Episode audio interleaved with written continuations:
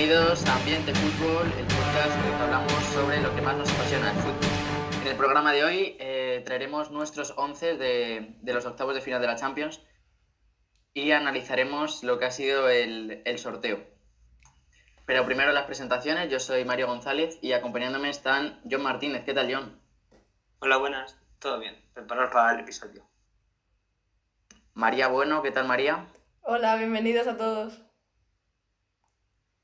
Y Alberto López, ¿qué tal, Alberto? Hola, buenas. Por aquí todo bien. Con ganas de hablar de fútbol. Antes de empezar con el programa, os recuerdo que nos podéis escuchar todos los martes a partir de las 3 de la tarde en iBox y en Spotify.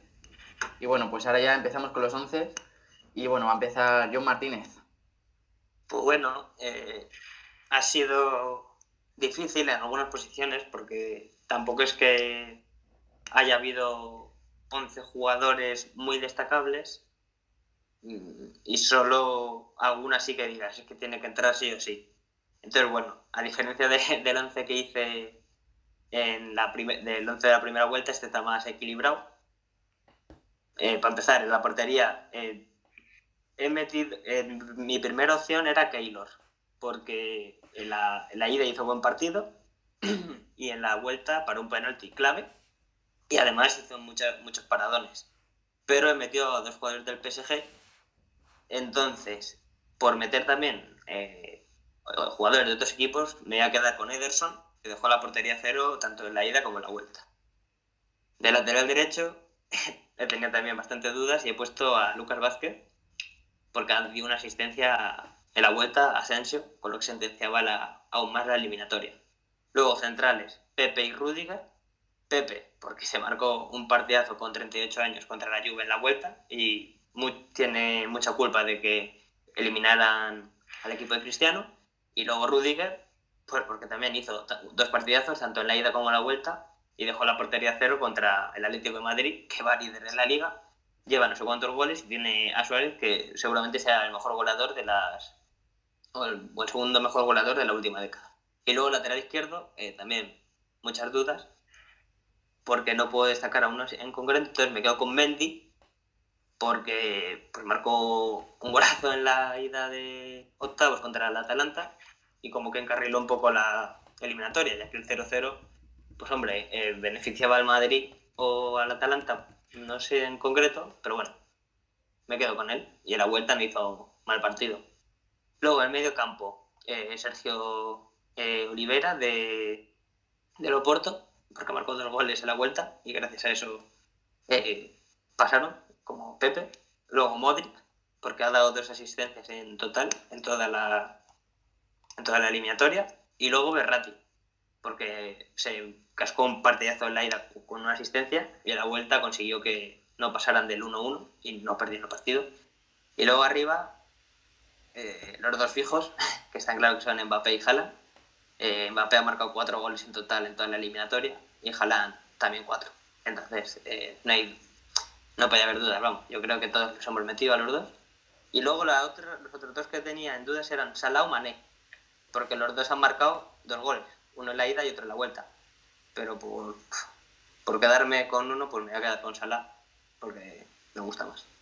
Y ese es mi once, y ya está. Y bueno, para terminar, eh, me quedo de entrenador con eh, Sergio Consensao de, de Loporto, ya que creo que ha conseguido ser la sorpresa de la eliminatoria y de, sobre todo por mi parte, no confiaba nada en ellos y pues han conseguido ganar a la Juve que tienen a Cristiano. Y por eso este es mi once con entrenador. Y al final, John, has metido a, a, dos jugadores del Oporto más, más el entrenador. Se nota que ha sido un poco ¿no? esa, esa sorpresa del eliminatorio. Sí, porque al fin y al cabo, ya lo he dicho, que nadie se esperaba esto, porque encima en la ida sí ganaron 2-1, pero realmente con un 1-0, es decir, puede ser un gol de Cristiano perfectamente, estaban eliminados.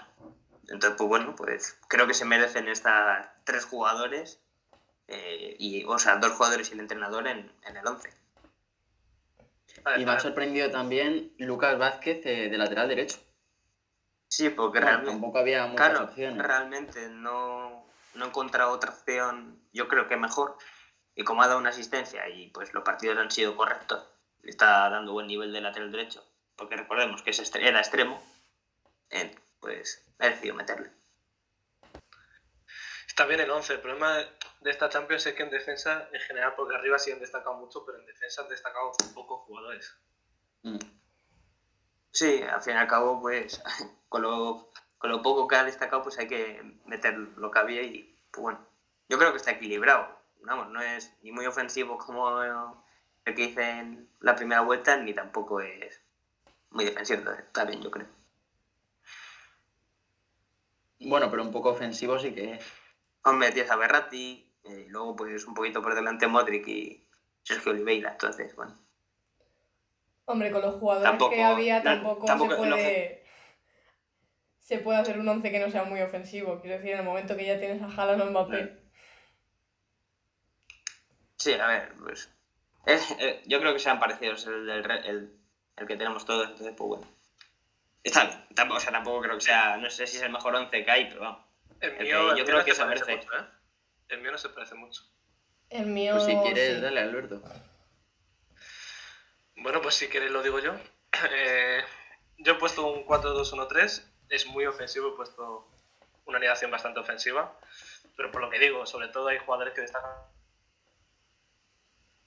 más arriba que, de portero. También tenía de segunda opción Ederson, pero yo sí, yo sí he puesto los Navas. Eh, sobre todo por el partido de vuelta que se hizo, eh, paró todo hasta ocasiones que parecían prácticamente imparables. Y bueno, eh, consiguió mantener un empate que era prácticamente, la vuelta fue una tormenta del Barça. Obviamente en la ida no estuvo tan exigido, sí tuvo alguna intervención, pero en la vuelta su partido fue, fue muy bueno. Eh, luego de lateral izquierdo he puesto a Mendy, eh, por lo mismo que ha dicho John. En el, partido de ida el Madrid estaba que no generaba ocasiones y en el último minuto prácticamente logra ese golazo con la derecha y y eso le da media eliminatoria al Madrid, porque después de estar con uno más, empatar ese partido, se le podría complicar mucho las cosas. Luego de centrar el puesto a Rubén Díaz y a Pepe, eh, bueno, a Rubén Díaz es, de, del City, el City, como has dicho, se mantenía la portería cero y hizo un gran partido. Eh, este año el City tiene una mejoría defensiva y gracias a este hombre. Y bueno, Pepe, que es, es el hombre de Oporto, me da en, tanto en la ida como en la vuelta, eh, sostuvo y despejó todo lo despejable. Ha, salido raro esa frase. Eh, y bueno, y Pepe salvó prácticamente el Oporto de lo que podía haber sido la remontada fácil de la Juve, porque estaban con uno más desde el minuto 60 y, y dependían prácticamente de defender. Luego de lateral derecho puesto a Manafa, el, el del Oporto, por lo mismo que he dicho. El Oporto se salvó obviamente de defender, estaba con lo menos y ya venía con un resultado a, a favor y dependía de eso, de mantener el resultado y, y lo consiguió mantener hasta el final. Y bueno, me da que es el mejor lateral derecho, tampoco había mucho, mucho nivel, así que me terminé decantando por él. Eh, luego de medio centro defensivo he puesto a Jorginho y Kanté. He pensado en poner a Cross, porque me parece que Madrid no podía haber, eh, no se podía haber entendido en ambos partidos el dominio que le daba Cross. Pero he puesto a esos dos porque me parece que se comieron a la delantera del Atleti prácticamente solos, porque el Atleti no tenía prácticamente ocasiones. Eh, hasta la vuelta, hasta el último minuto no tenía más y eso que el Atleti tenía que ir a meter gol. No podía estar encerrado atrás. Sí que no fue la el mejor planteamiento del mundo, pero, pero igualmente, eh, sobre todo Kanté, eh, sostuvieron a un, a un Chelsea que hizo una gran eliminatoria. Luego de medio centro ofensivo, sé que es extremo derecho, pero lo he puesto como medio centro ofensivo, segunda punta, a Salah porque por cualidades puede hacer esa, esa función y le he puesto ahí porque me parece que en este modelo que he puesto luego pues no, no puede hacer también esa, función como la puede hacer y quería poner a, a los cuatro. Luego, a ver, de extremo izquierdo está obviamente Mbappé, cuatro goles contra el Barça, eh, los tres de la ida claves y además metió hasta golazos. Eh, luego Haran, que prácticamente solo eliminó a Sevilla porque el Dortmund, tanto en la ida como en la vuelta, no estaba jugando muy bien. Bueno, en la ida sí que no fue el primer gol suyo, pero eh, consiguió el Dortmund adelantarse gracias a él y, llevarse la eliminatoria ante, ante, Sevilla y además que se enfrentaba a una de las mejores defensas prácticamente ahora mismo de Europa. Y luego de extremo derecho puesto a Sané. Sí que solo hizo un gol, es cierto que no ha destacado como otros que metieron cuatro en papel y Jala, o Salah que metió dos. Pero he puesto a Sané porque hizo un gran partido con, con el Bayern y aunque no fuera el que, el que hacía los goles, sí generó en muchas ocasiones y básicamente fue el, que, el jugador que hacía el desborde de, del Bayern en vez de Nabri, que suele ser él. Y bueno, este es el 11. Eh, de entrenador no he cogido ninguno, pero si queréis digo alguno. Sí, sí. Eh, pues a lo de pronto he pensado en Guardiola porque su equipo, solo he puesto un jugador de su equipo y su equipo es el de fuera. Para mí ahora mismo es el equipo que me poco a poco bueno, con el Bayern y, y eso me da que no es, sí que individuales, obviamente De Bruyne por ejemplo es un jugadorazo, pero es un juego más colectivo que individual. A mí me ha sorprendido, bueno, es que no es que me ha sorprendido, yo también tenía, iba a meter a Llorillo y Cante, pero como Llorillo solo jugó la ida, porque está sancionado, pero que está bien. Ya, pero como en parte da un poco de hecho de que alguno ibas a mencionar pros, mm. pues he preferido poner a Jorginho. A lo mejor tus partidos acaban 7-6, 8-9, pero bueno. Sí, es bastante posible. 8-9. Lo importante es pasar. bueno, si no está aquí los Navas en la portería, que para penaltis. Para penaltis y para muchos tiros. Como tenga el día, para muchos tiros. Keylor es muy bueno. Que si yo, iba a meter a Keylor, pero como tenía ya dos, a Berratti y a Mbappé, pues he dicho, bueno, pues voy a meter al City, que no he metido ninguno. Y yo Berratti, mira, que me ha parecido muy buena elección porque no se me pasó por la cabeza.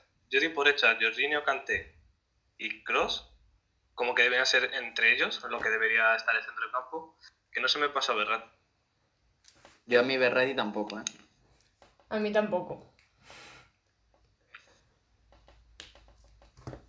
Pues si quieres, dale María con tu once. Vale, pues yo en portería sí he puesto aquí los Navas. Eh, bueno, igual que Alberto.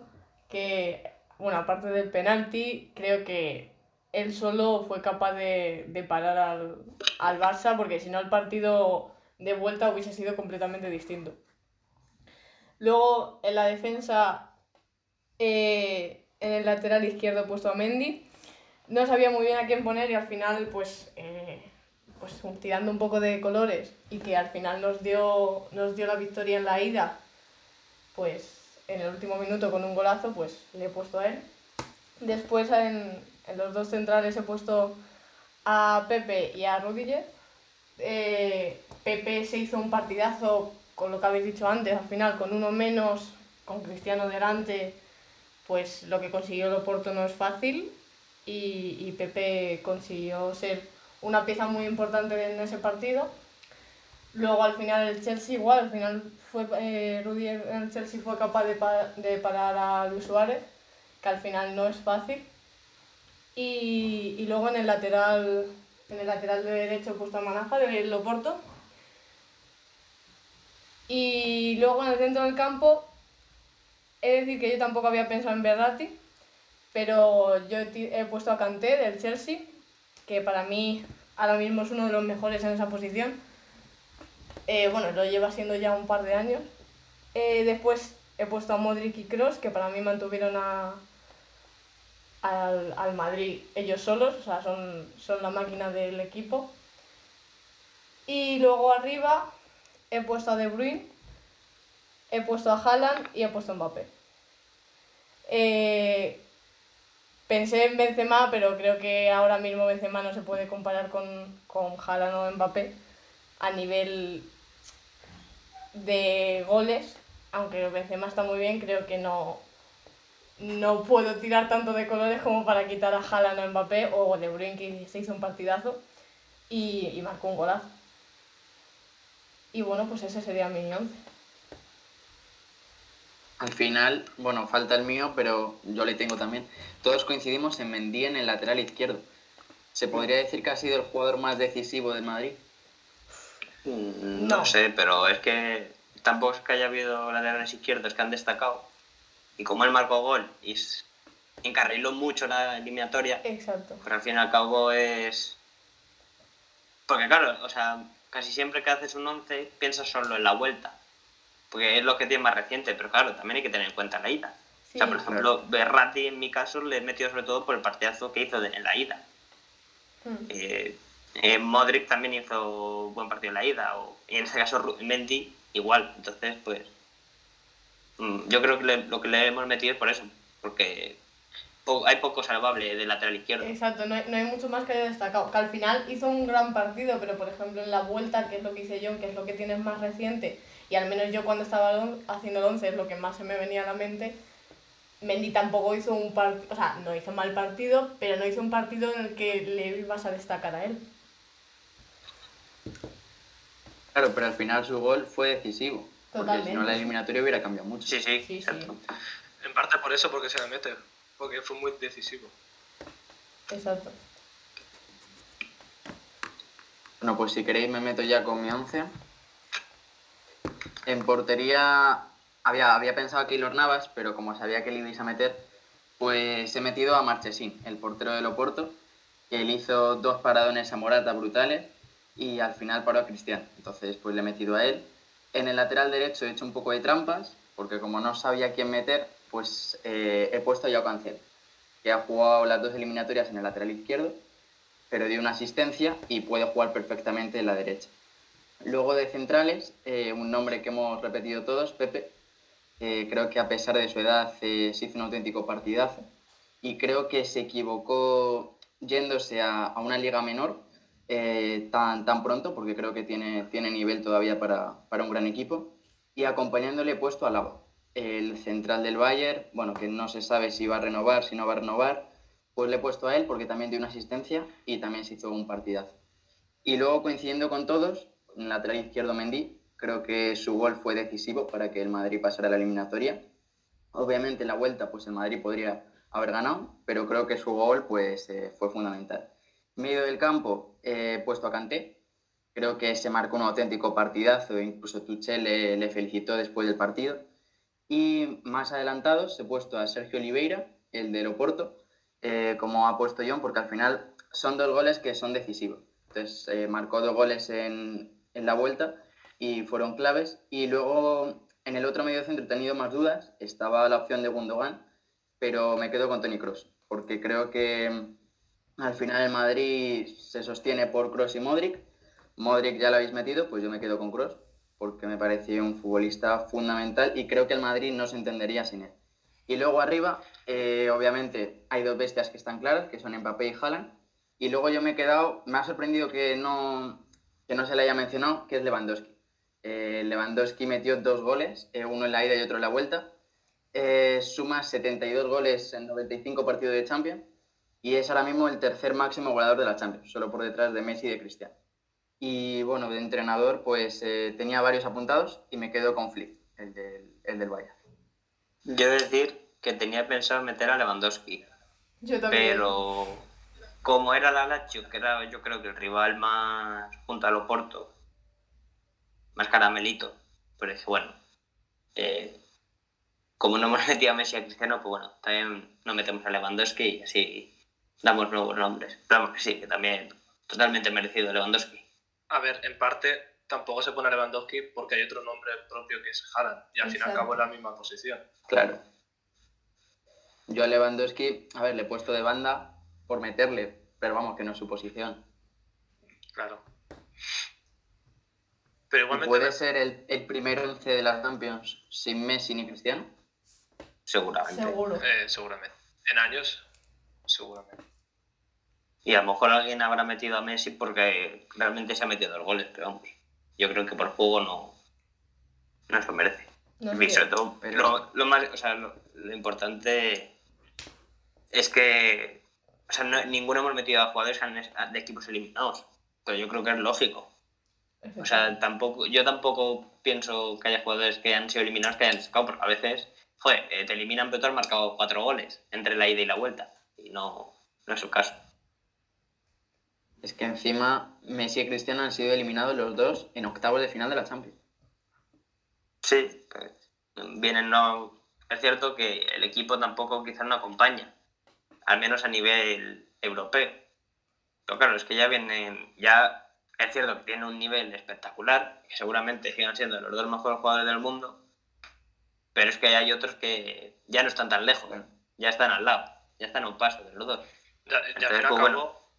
al fin y al cabo a Messi Cristianos te tienen acostumbrado a tanto que le exiges un punto más. Exacto. Pero si, por ejemplo, mm, Sané te hace el partido de Messi, estamos hablando de que Sané te ha hecho el partido de su vida. Pero, claro, es Messi. Pero al final a esos partidos de. Cristiano y de Messi se podría decir que estamos acostumbrados, entonces al final lo que dices, siempre les vas a pedir un poco más. Necesitas pasar de octavos de, de Champions si para jugadores como Messi y Cristiano, creo que es la primera vez desde 2009 que al menos uno de los dos no está en cuartos. Entonces, pues al final es algo que llama la atención. A ver, pero es que, por ejemplo, lo del Barça a mí no, mm, no me parece un desastre en sí. Es decir, quizás sí se puede considerar por, el- por lo global que es Por un la 5-2, por el- porque es Por un la ida, 5-2. Pero realmente el partido de vuelta fue un 1-1 y con un partidazo del Barça. Porque sí, lo el que es el desastre es el de, de la Juve, porque encima Cristiano no ha marcado en toda la eliminatoria, creo, y, y ha quedado eliminado. Y al final, Entonces, bueno, muchos minutos con uno, con uno, con uno más. A- en- ante el Oporto, que no, tenías sí. delante al Bayern o, o al City. No, es que tenías al Oporto. entonces, pues bueno. Es que lo del Barça se puede entender porque al final era el PSG. Entonces uno de los dos se iba a eliminar. Pero claro, el Oporto, y sin marcar tu gol, Ya, bueno, a tampoco sigue, van a seguir siendo, al menos para mí, los dos mejores jugadores de la historia. Entonces, Sí, sí, totalmente. obvi- obviamente, obviamente eh, es raro que les eliminen en octavos, pero joder, es que Messi va a cumplir 34 y Cristiano tiene 36 ya. Es que ta- él- es, es hasta normal. Es otros, normal. Jugadores, no- Normal. otros jugadores de esta edad ya están, ya están retirados y creo que Messi lleva 23 goles en liga y Cristiano otros 23. Más los que hayan marcado la Champions y en las copas de cada liga. Pero al final no Es estamos que- acostumbrados a verlo, entonces no deja de ser un tema para hablar, porque no es a lo que nos tienen acostumbrados. Sí, pero es que al final como todo, todo se acaba. O sea, es que cuando se... re- O sea, si siguen jugando al fútbol en unos años, es que va- van a, aunque van a seguir jugando y ya no van a ser los mejores del mundo, pero porque hay otros. Entonces, pues bueno. Mm. Te- Quizás ¿Y tenemos que- acostumbrarnos a que les eliminen. ¿Y creéis que se deberían de retirar ya? Tipo, para quedarse al final en el top, o que deberían de seguir unos años más, aunque ya bajen de ese top. Yo creo Ellos que todavía se, tienen... han ganado, se han ganado todo para que decidan ellos. Bueno, a ver, que obviamente nosotros no tenemos nada que ver. Me refiero que aunque le digan que se tienen que retirar, se han ganado todo para que ellos decidan, vamos. Si se ven bien. Yo creo que aunque ahora bajen el nivel y se retiren en un nivel inferior, evidentemente por, por la edad, al final son jugadores a los que vas a recordar porque son Cristiano y Messi. No creo que estos años vayan a marcar su carrera y al final que no van a ser años malos. Simplemente no van a ser los años a los que nos han tenido acostumbrados, a lo mejor. Yo es que creo que no se van a retirar tipo en un equipo pequeño, así por decirlo. No.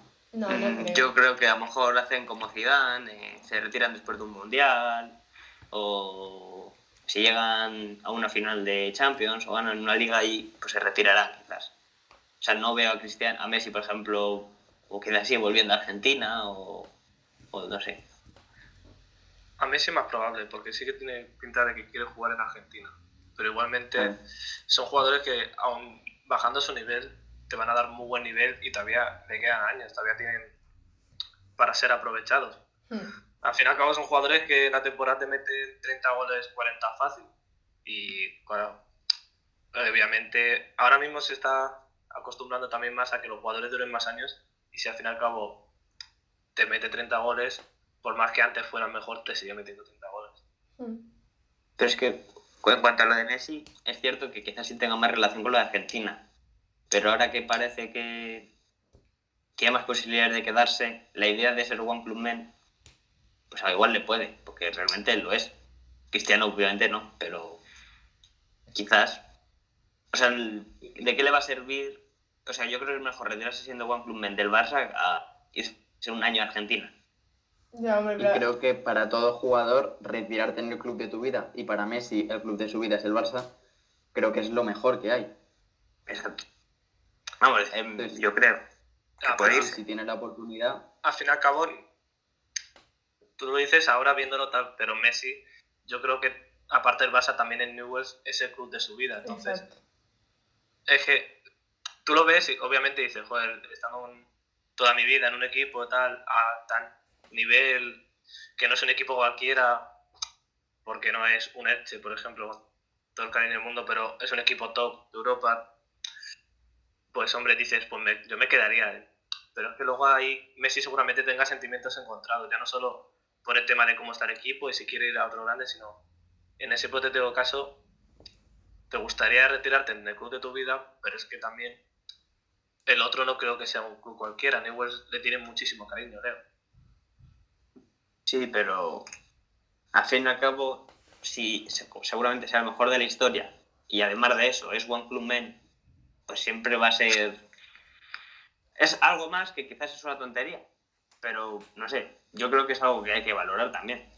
Pero yo no sé hasta qué punto él lo, valor, lo valora como para decidir su futuro. O sea, evidentemente Sí, sí, vamos. algo, algo le llamará en el sentido de que al final pues se ha criado en el Barça, pero de alguna forma el volver a Argentina para él seguramente sea especial. Que a lo mejor no vuelve nunca. Eh, es, no sé, es muy difícil de saber qué van a hacer. Esas cosas solo las saben ellos en su cabeza. Y ya me seguramente Y ni- no, y tengan, eso. no tengan ni idea ahora. Simplemente cuando llegue el momento decidirán. De todas formas, yo creo que todavía te- Claro. quedan muchos años de, de Messi y Cristiano. No sé cuántos, Sí, porque- ¿cuántos pero... que les quedan más o menos? Yo es que no sé, o sea, no Para lo el sé. mundial llegarán, pero ¿será el último mundial de ellos dos? Yo creo que sí. Yo creo que El mundial último sí. mundial sí. Sí.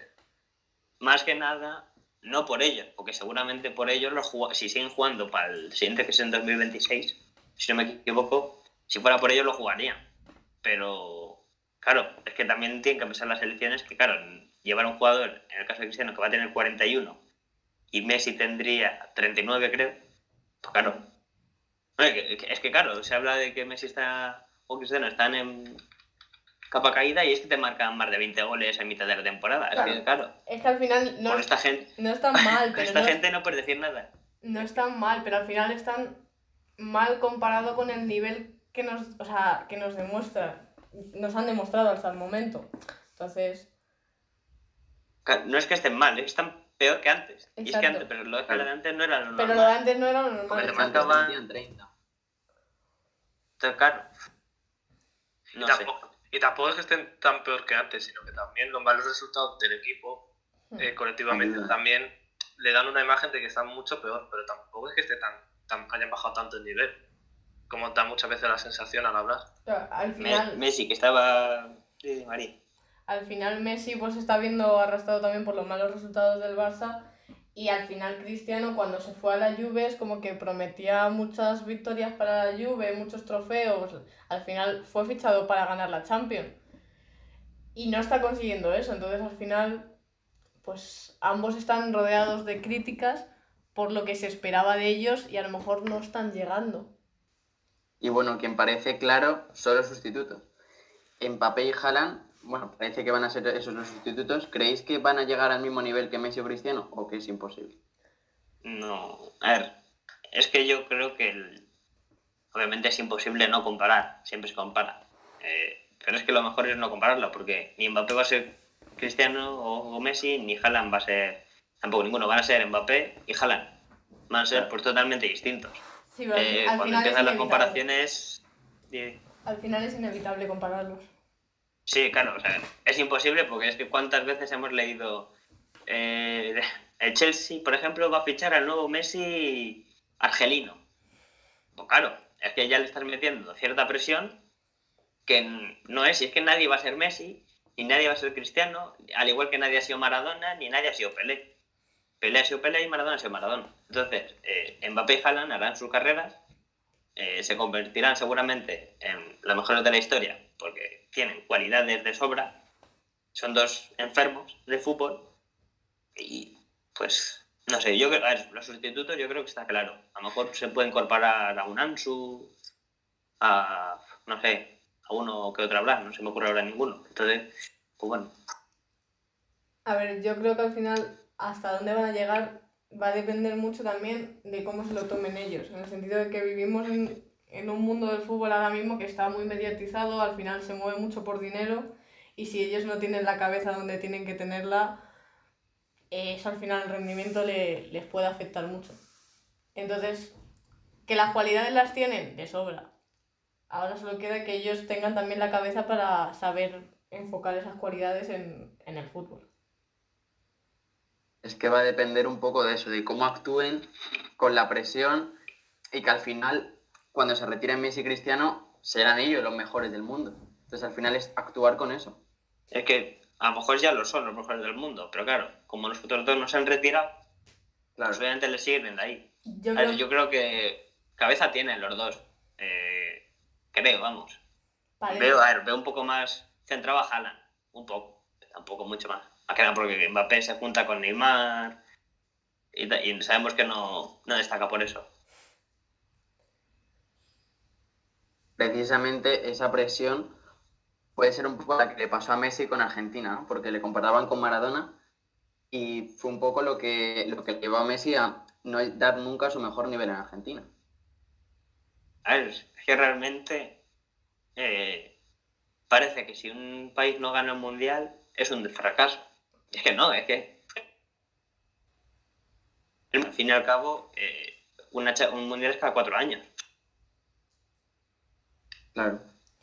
Sí, pero No, y, y eso pasa también un poco con la Champions. Al final hay 7-8 equipos que, que son tops, entonces solo lo puede ganar uno. Sí, pero al final lo que hablábamos antes, es, es a donde nos tienen acostumbrados, mm, por ejemplo, con lo que hablabais del Mundial. Al final a Messi se le ha exigido un Mundial porque Maradona lo ganó. Entonces al final se ha esperado que Messi gane un Mundial y el no llegar a ese punto es lo que al final pues te defrauda, por lo mismo con la Champions en algunos equipos. Al final las, las expectativas son unas y no siempre no siempre alcanzan la realidad y al final de ahí vienen las críticas. Sí, pero realmente llegó a una final y la perdió porque Higuaín falló una ocasión clarísima. O sea, no sé. Sí, al final llegaron a una prórroga. Pero o sea, encima, los mundiales que ha jugado Messi, eh, por ejemplo, al de 2006 no lo cuento porque tenía 19 años. Eh, no le puedes exigir nada ahí. No, no. Eh, luego, el de 2010 es que España tenía seguramente la mejor sele- una de las mejores selecciones de la historia. Porque todos, todos eran los mejores en su puesto. Luego, el siguiente llegó a la final.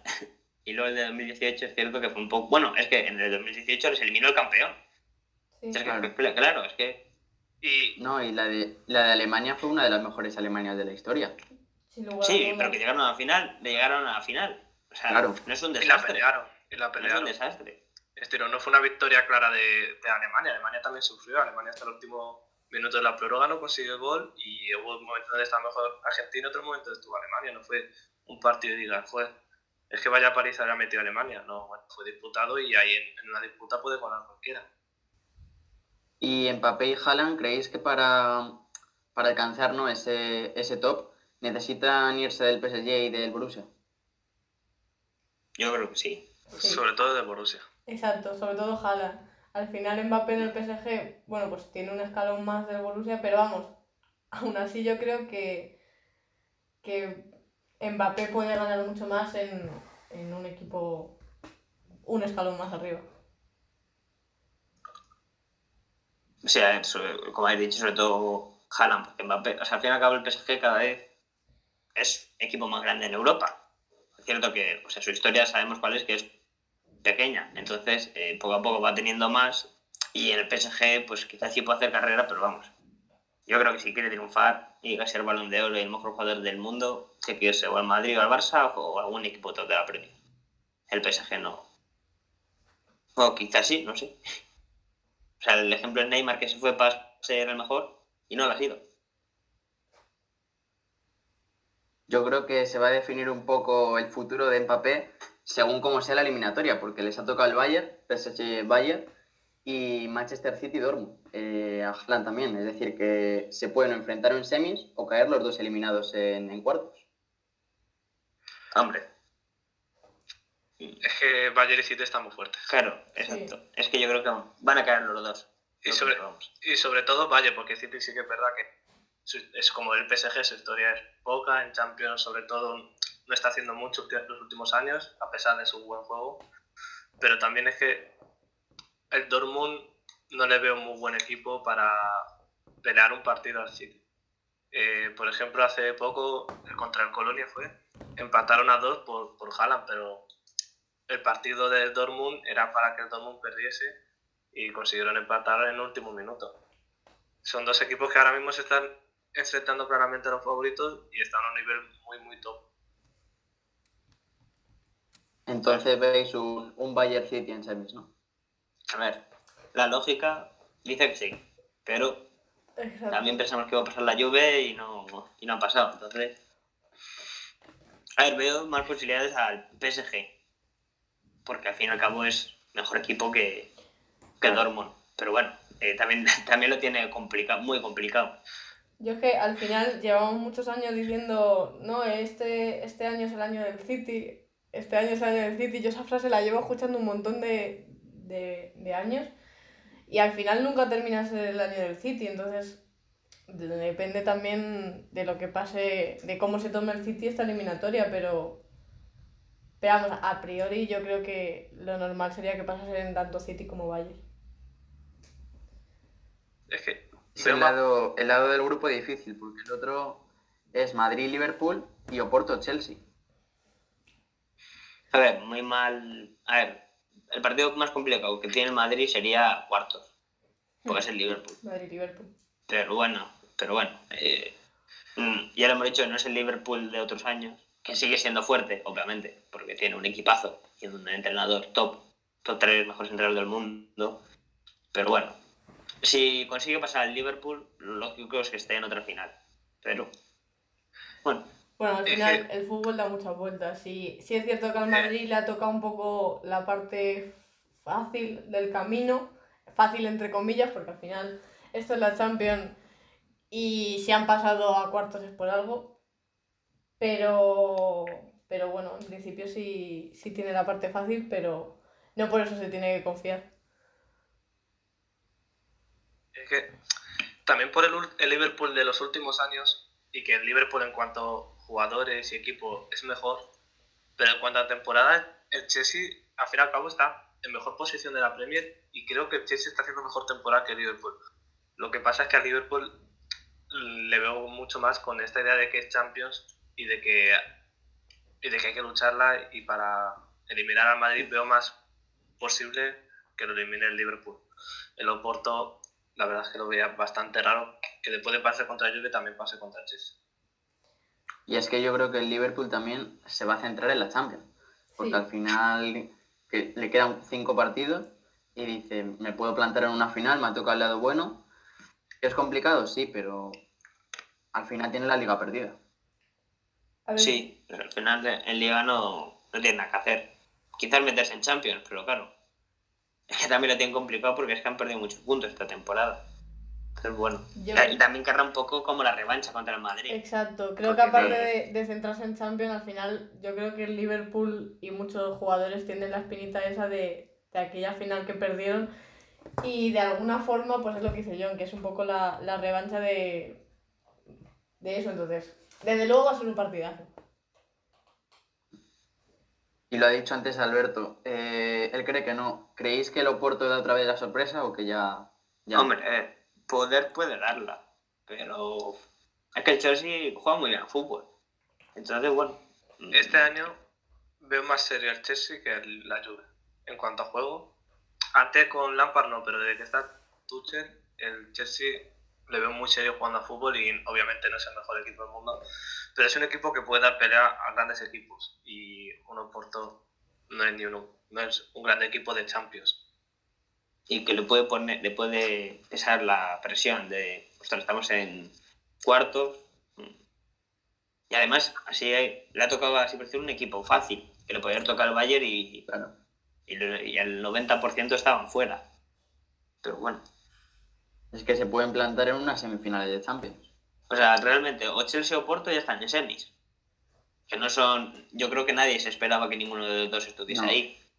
No, a priori Entonces, no son pues los mira. equipos en los que piensas. Tú, pues mira, el fútbol siempre da alguna sorpresa. Y bueno, para sorpresa, la que puede dar el Granada ante el Manchester United en los cuartos de Europa League. ¿Cómo ves ese partido? Muy difícil. Eh, después de lo del Nápoles, otra vez lo veo muy difícil. Además que el United es mejor equipo que el Nápoles, en mi opinión. Sí. Y tiene que hacer dos partidos muy buenos Granada para conseguir pasar o darle pelea al United porque no, el United obviamente va a ir a por esta Europa League, a por todas. Sí, porque realmente no está tan mal como el Liverpool en Liga, porque no lo está, está segundo, pero es que está también a muchos puntos del City. Es que solo le queda la Europa League. Sí. Claro. Encima ayer les eliminaron de la FA Cup, pues aún más se puede centrar en eso. Y realmente les toca a Granada, que es muy buen equipo, pero no tiene nada de experiencia en Europa. Y también es algo que obviamente está en la ilusión, pero claro, cuando llegas a estas rondas, si lo piensan fríamente, están cerca de hacer algo histórico. Y quizás les pueda la presión. Yo lo veo muy difícil. A ver, Lo tiene pues muy también el difícil. Granada no pierde nada. Mm, Si pierde contra el Manchester United es lo normal. Sí, sí, Entonces- obviamente. Pero es que encima también han- creo que han vuelto a tener la mala suerte que juegan la ida en casa, otra vez. Que quieras o no, eh, Ya. pues siempre es algo, que jugar la vuelta fuera, o sea, la vuelta en casa ayuda. Pero bueno, o sea, no puedes decir que están eliminados, porque sería mentira, pero está, lo tienen complicado. Porque creo que es el, para mí es el favorito de, para la Europa League. el United. Sí, yo creo que también. A- aún así, lo bueno que tiene el Granada es que aún cayendo eliminado en, en esta ronda, al final han hecho algo histórico y, y no va a ser un Claro.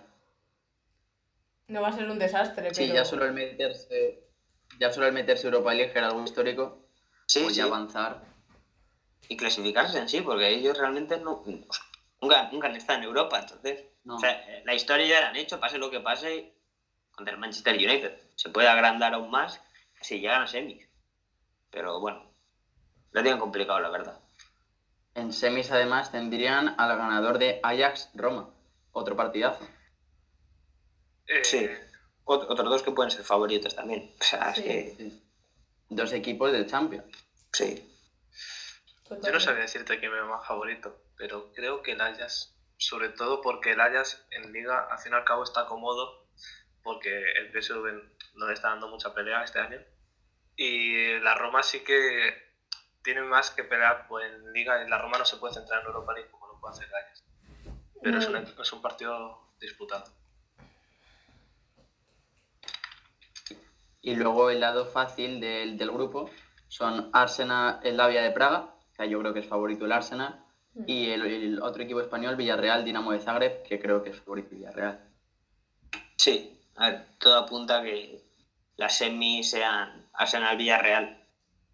Pero bueno, eh, puede pasar perfectamente cualquiera de los otros dos. El Dinamo eliminó remontando al Tottenham, que yo creo que, 3-0. Que nadie que yo creo que es mejor esperaba. equipo que el Arsenal, o sea que el Villarreal, perdón. Entonces, bueno, eh, Es mejor equipo el Tottenham, pero este año el Villarreal me da que está jugando mejor al fútbol.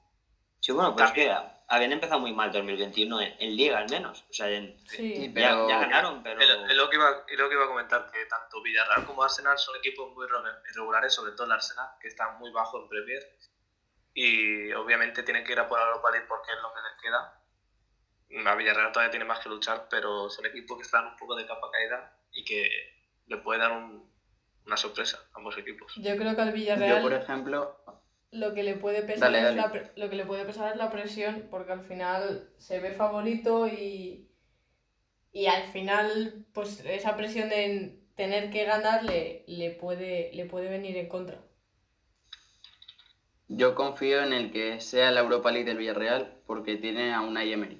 Y Unai Emery con el Sevilla, eh, no sé si ganó dos o tres Europa League. Entonces creo que es experto, creo que sabe perfectamente cómo va la competición. Entonces yo confío que puede ser un año para que el Villarreal gane un título. Ojalá. Puede ser, pero.